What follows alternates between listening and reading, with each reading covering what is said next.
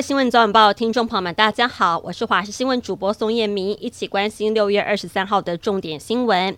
有网友发现，台中南屯动物收容所在二十号、二十一号短短两天之内，突然多出了三十只柴犬待领养，而且全部都是因为饲主不拟续养。网友质疑，这么多柴犬可能是被繁殖犬舍淘汰之后，被业者集体载到收容所弃养，批评一次弃养这么多狗，是把狗狗当成抛弃式餐具吗？而根据现行动保法规定，弃养者如果是有缴费，确实能直接把不想续养的狗交给收容所。不过，未来想再领养或是饲养宠物，可能会受到限制。台北市士林区的中影文化城在今天上午发生了火警，起火位置是仓库，燃烧大约是一百八十平方公尺。大批警消人员随即出动灌救，在半小时内扑灭火势，所幸没有人员受伤。至于详细的起火原因，仍有待相关单位做进一步的调查之后理清。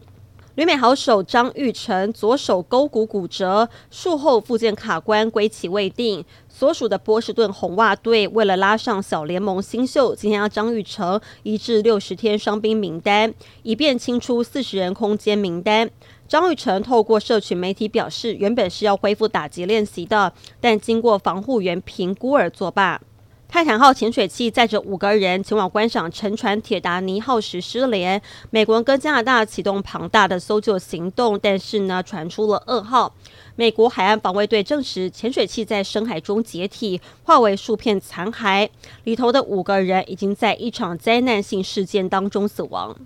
国际拳总二零一九年因为多项的贪腐丑闻被国际奥会停权，国际奥林匹克委员会撤销对国际拳总的承认，以六十八票赞成、一票反对、十票弃权通过将国际拳总逐出国际奥会，但表示二零二四巴黎奥运跟二零二八年的洛杉矶奥运会仍有拳击赛事。英国媒体报道，中国再度发声，要求英国将福克兰群岛主权还交给阿根廷。中国常驻联合国副代表耿爽批评，英国大玩强权政治，仍存在殖民思维。专家分析，中国公开支持阿根廷，并且公开反对西方殖民主义，是因为北京想借此挑战所谓的西方霸权。